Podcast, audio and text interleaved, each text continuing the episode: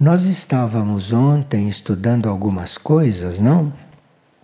E hoje ficamos de voltar um pouco ao assunto do ponto de vista da oração.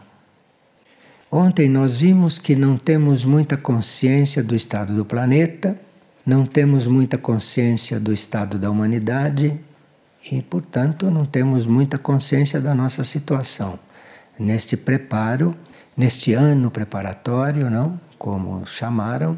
Nós não sabemos o que vai acontecer em 2012, mas sabemos que é um ano muito importante, não? onde os planos de consciência no planeta Terra vão tender a se unir, vão tender a estar mais em contato entre eles do nosso ponto de vista. Então, neste ano de 2011, inclusive como preparo para 2012, nós teríamos a recomendação de orarmos muito mais do que estamos habituados a orar. Quem ora deve orar mais, e quem não ora é convidado a orar. Nós sabemos que a oração é um fato muito individual. Há pessoas que necessitam de ajuda para orar, então existem orações formais, existem mantras, existem grupos de oração, e outros que não têm necessidade de tanta formalidade. Mas é preciso cuidado com isto, porque muitas vezes a gente pensa que não está usando orações formais e está no quietismo sem perceber. Quietismo é uma espécie de ilusão que a gente tem quando deixa de orar. Então a gente acha que está quieto, a gente acha que está interiorizado. Isso chama-se quietismo porque ninguém vai ficar interiorizado assim de repente. E é preciso, às vezes, vidas de oração, para que a gente entre num outro estado, num estado de poder estar contemplando ou no estado de poder estar completamente quietos. Isto é muito raro. De forma que a oração é um degrau que nós temos que subir, é uma fase, é uma etapa que nós estamos neste momento sendo convidados a cumprir. A hierarquia, neste momento, está recomendando que nós oremos por muitos motivos. Alguns motivos ela explica. O planeta precisa de oração, a humanidade precisa de oração. Mas a maioria dos motivos ela não está explicando. Porque nem tudo a hierarquia nos explica. Quando nós temos dificuldade para entender alguma coisa, não vem a explicação para não nos atrapalhar. Agora, quem quiser perguntar para a hierarquia, pergunte, porque de repente pode vir uma explicação mais profunda e mais individual a respeito desse assunto. Sempre que a hierarquia pede uma coisa, recomenda uma coisa ou sugere uma coisa, a maioria da razão nós desconhecemos. A maioria das razões também ela não revela. Se nós partimos para obedecer, aí vamos compreendendo outras razões.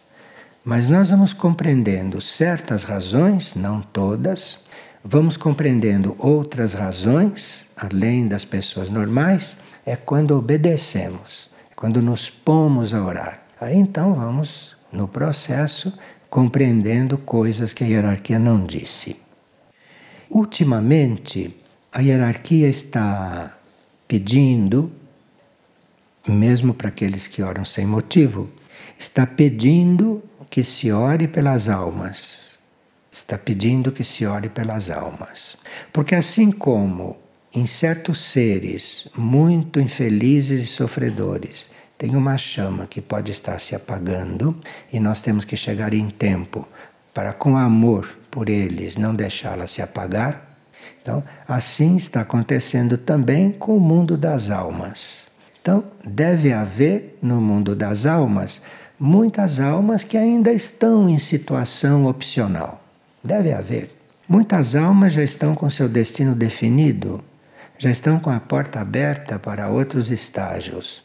Mas deve haver ainda almas que estão em situação opcional, que estão em situação indefinida. E a hierarquia, especialmente Maindra, pede que a gente realmente ore muito pelas almas.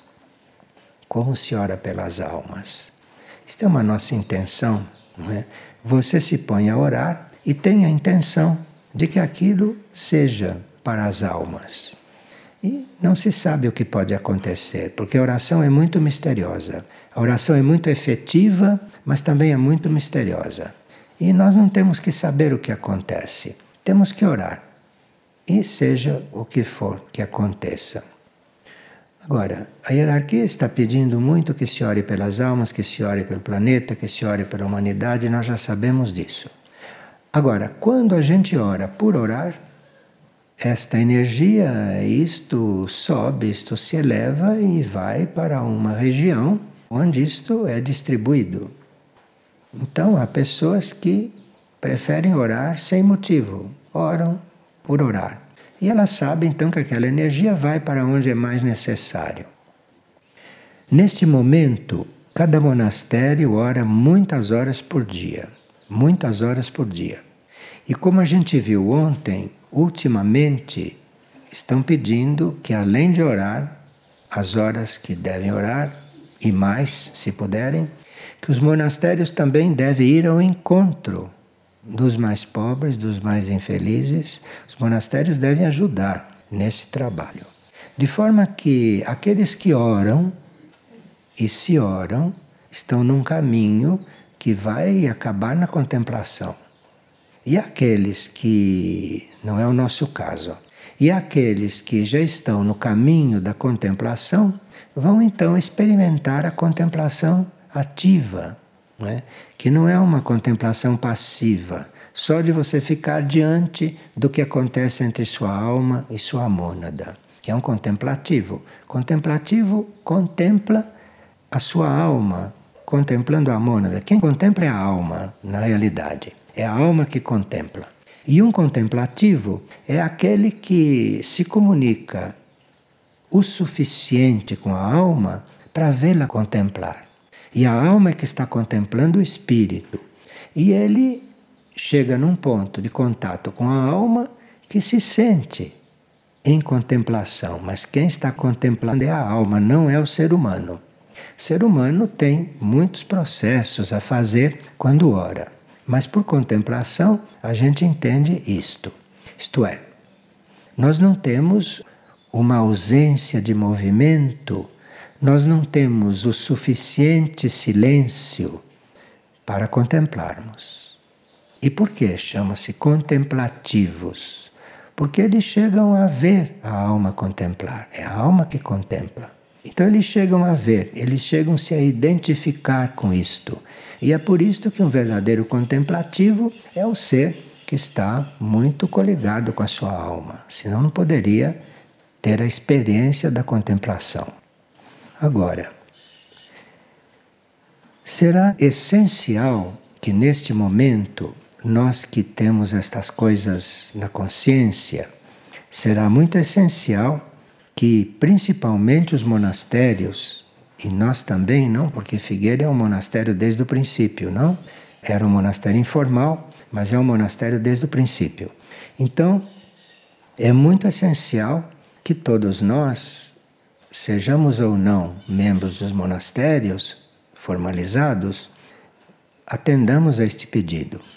E nós teríamos que orar de forma cada vez mais eficiente teríamos que orar de forma cada vez mais verdadeira, para que a hierarquia possa, tenha condições de canalizar esta energia que a oração desenvolve. Não que nós desenvolvemos, que a oração desenvolve.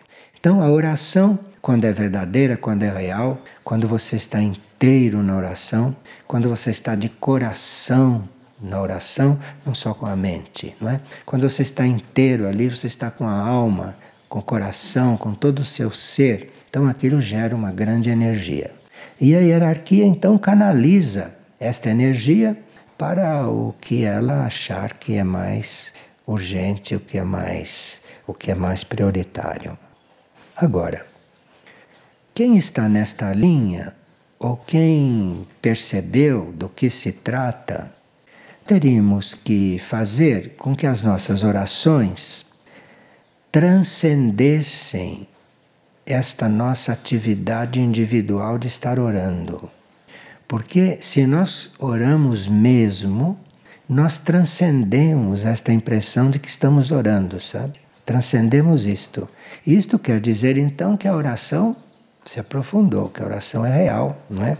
E que não é uma atividade individual mais, mas é uma atividade orante, não?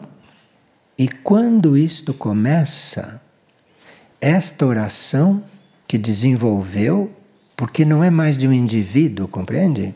O indivíduo se doou tanto que ela, como oração, foi. E isto que vai entra em contato com o trabalho angélico. Somos nós, não é a nossa oração.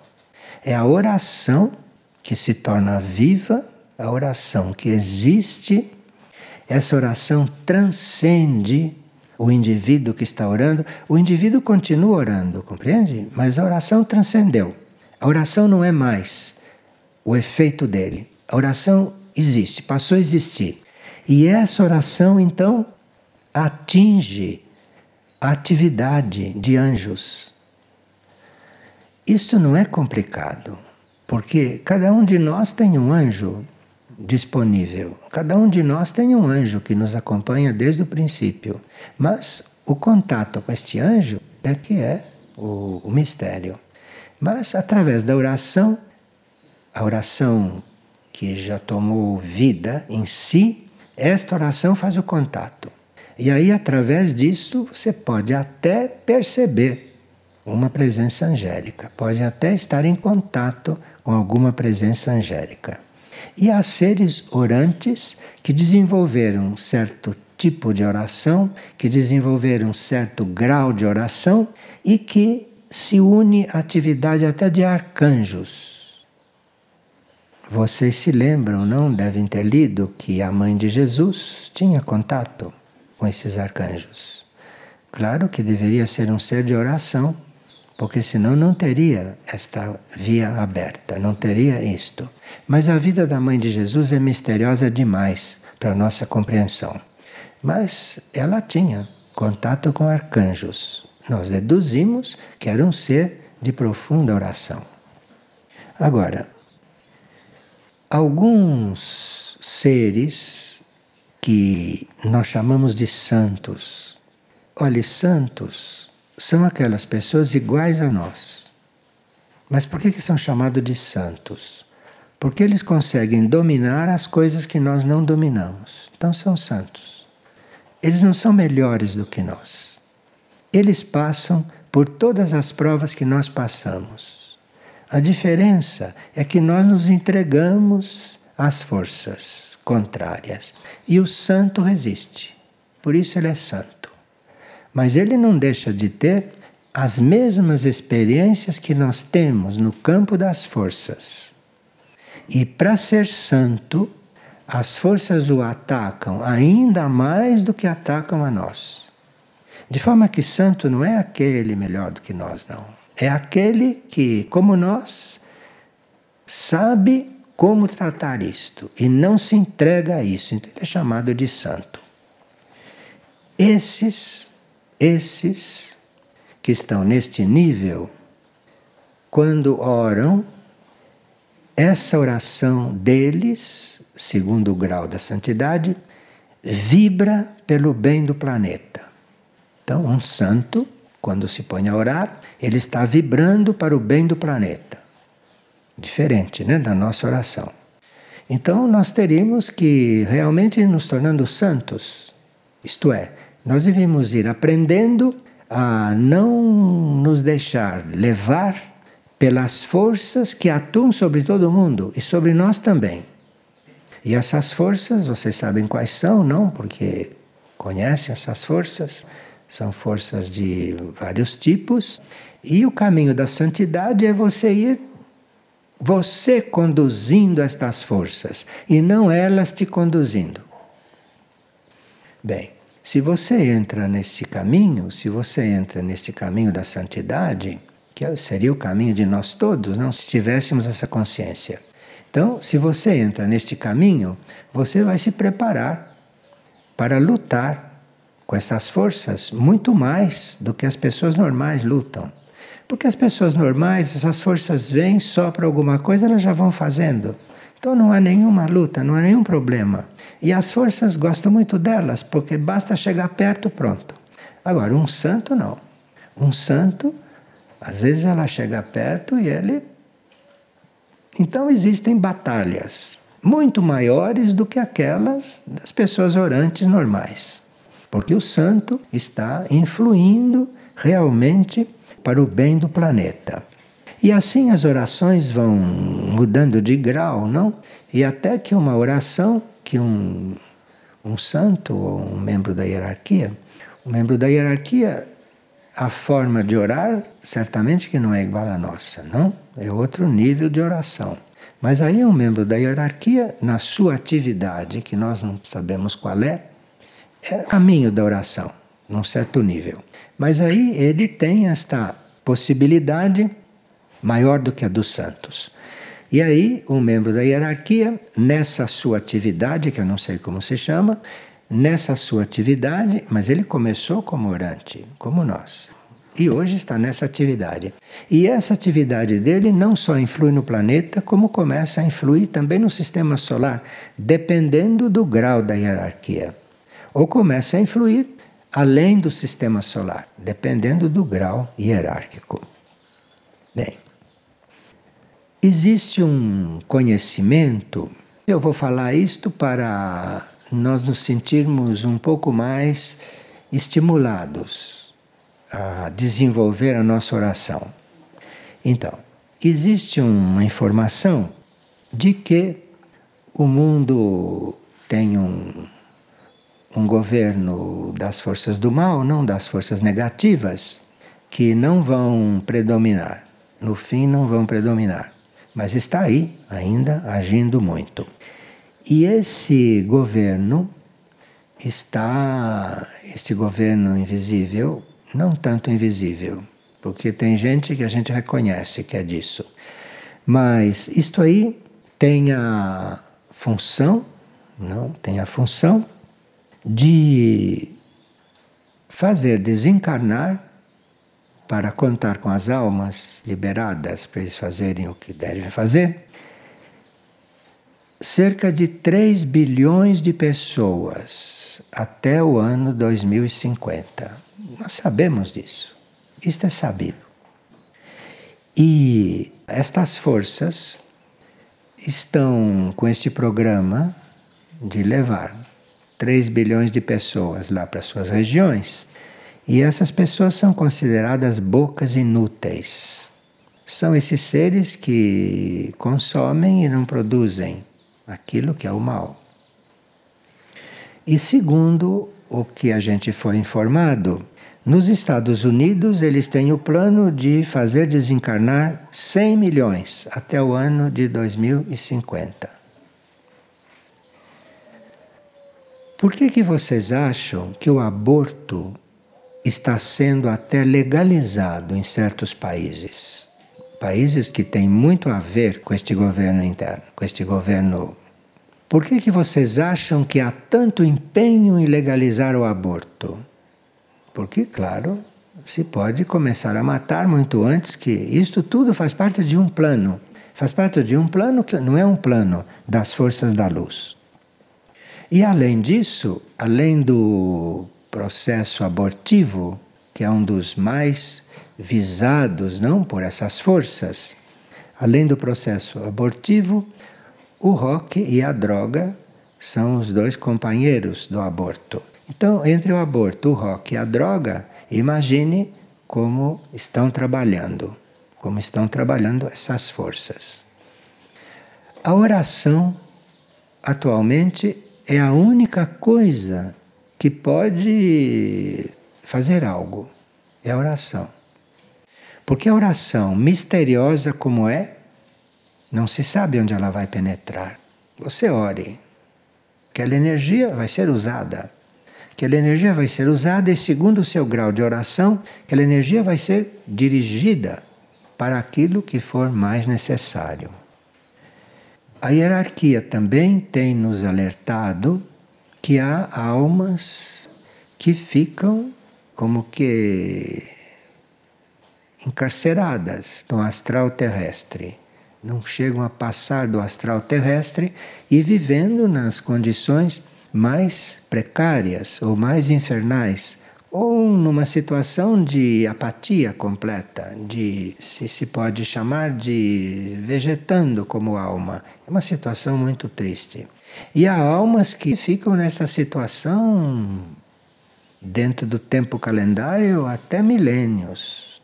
Então, hoje nós sabemos de todas essas coisas, conhecemos todas essas coisas, então temos muitos motivos para orar. Temos muitos motivos para orar.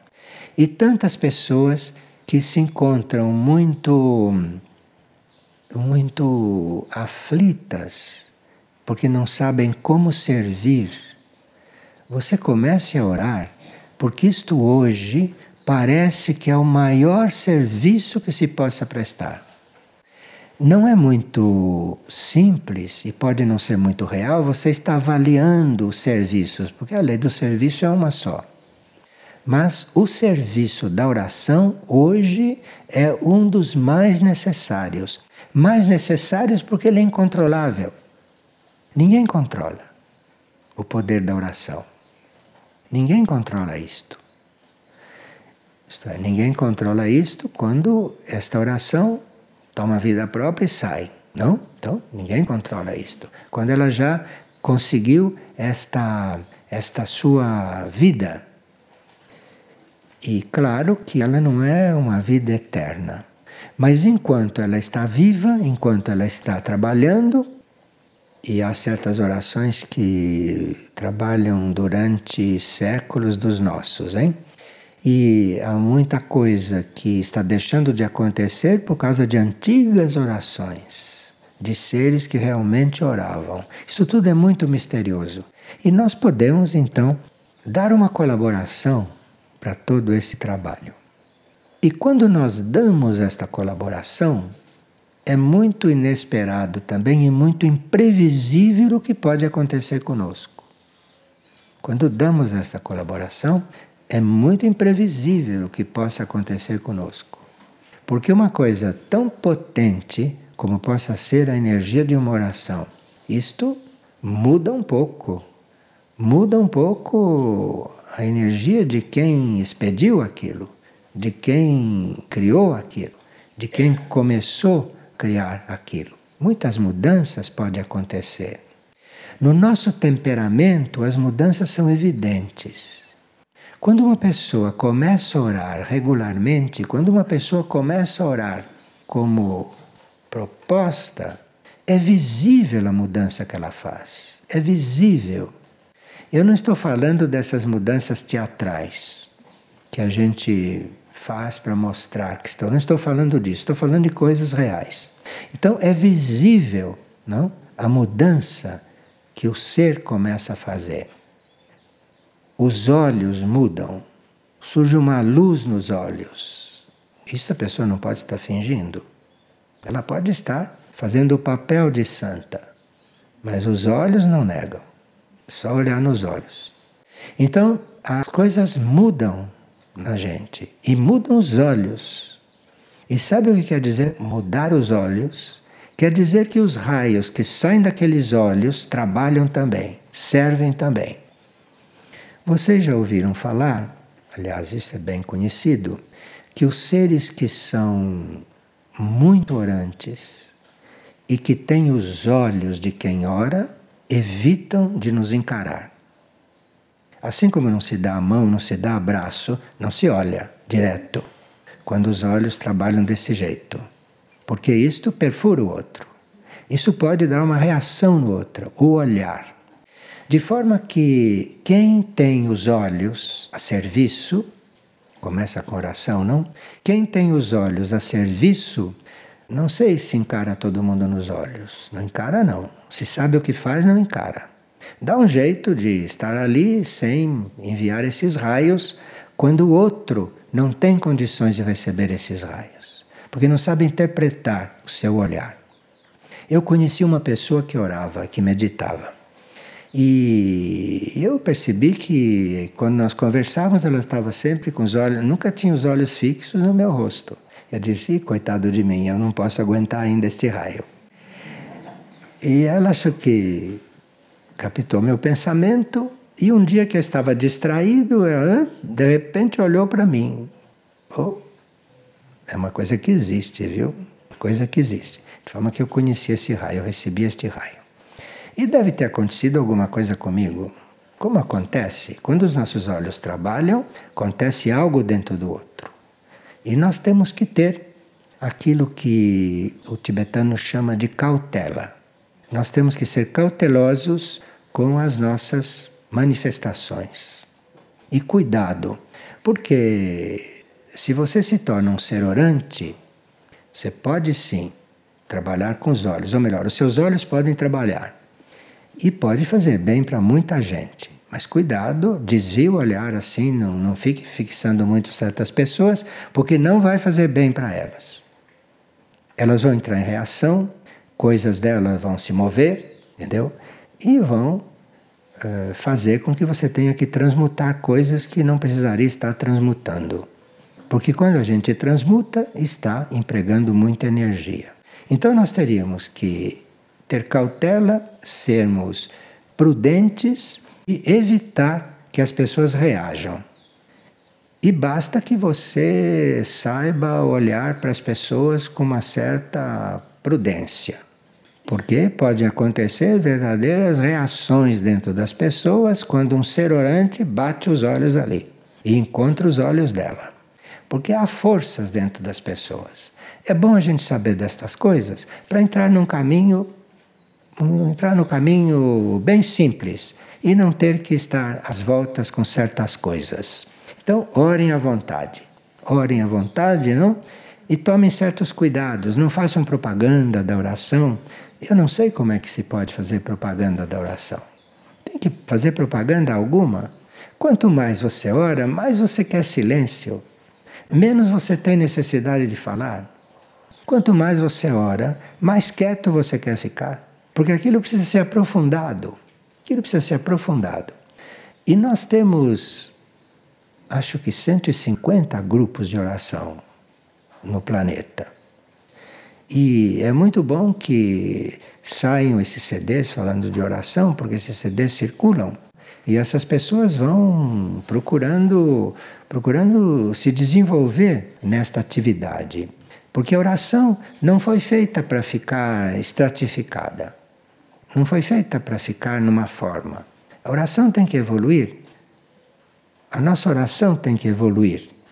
Vocês veem, por exemplo, que mesmo as fórmulas que se usa para orar, mesmo as fórmulas, elas evoluem, não é? Então, digamos que nos seja entregue uma oração hoje. Se nos for entregue uma oração daqui a algum tempo, aquilo já evoluiu. Se nós oramos com aquilo que nos foi entregue, a próxima já está no outro ponto, já está nos levando para uma outra coisa. Estamos levando para uma outra coisa. Aqui em Figueira nós temos um caderno de mantras e está está programado que se faça um caderno com orações e com mantras. Isso vai ser feito junto com a Aurora, porque a Aurora, como vocês sabem, tem um trabalho intenso de oração lá, como aqui. Então, está programado que haverá um caderno com mantras e orações, para que todos possam ter isto em mãos. Então esperemos que estejamos equipados, não? Quando as coisas forem mais necessárias do que são agora. Maindra tem uma frase assim: Se vocês pudessem ouvir o choro e o clamor das almas, talvez aquecessem um pouco mais o coração. Eu preciso do seu fogo aceso para poder esquentar estas almas. Ela está trabalhando com as almas. E usa o nosso fogo para trabalhar com estas almas. Preciso do seu fogo aceso para poder esquentá-las, para que possam irradiar através da oração. O meu amor pelo mundo e pelas almas. Neste ciclo de redenção planetária, peço somente a abertura de seus corações para que eu possa entrar. Então você ora e você está preparando o seu coração para algo entrar aí. Algo que é, algo que é a, a mãe do mundo. Mãe do mundo não é uma pessoa, né? Já sabemos. Então, algo que é a mãe do mundo. Você prepara o seu coração porque eu quero entrar aí. Quero entrar aí para usar o seu coração. O nosso coração é algo que nós desconhecemos. E para uma entidade deste porte querer entrar no nosso coração, usar o coração de cada um, este mundo seria completamente diferente. E ela diz: Vocês saberão o que fazer para eu poder entrar nos seus corações. Bato em suas portas mais uma vez, para que não deixem passar essa oportunidade, para que possam comungar comigo e não levar no coração nenhum arrependimento por obras inacabadas. que são obras inacabadas? É um processo de oração inacabado. Então ela está nos dizendo, em outras palavras, que num processo de oração, ela acaba tomando o nosso coração. Se o processo não foi inacabado. E aí, uma energia dessa dentro do nosso coração, realmente está havendo um serviço. Realmente está havendo um serviço muito maior. Então, não só nós contamos com uma ampliação do serviço como contamos com um serviço sobrenatural que pode acontecer, não feito por nós, não feito pelo nosso coração, mas feito por essa energia sobrenatural dentro do nosso coração.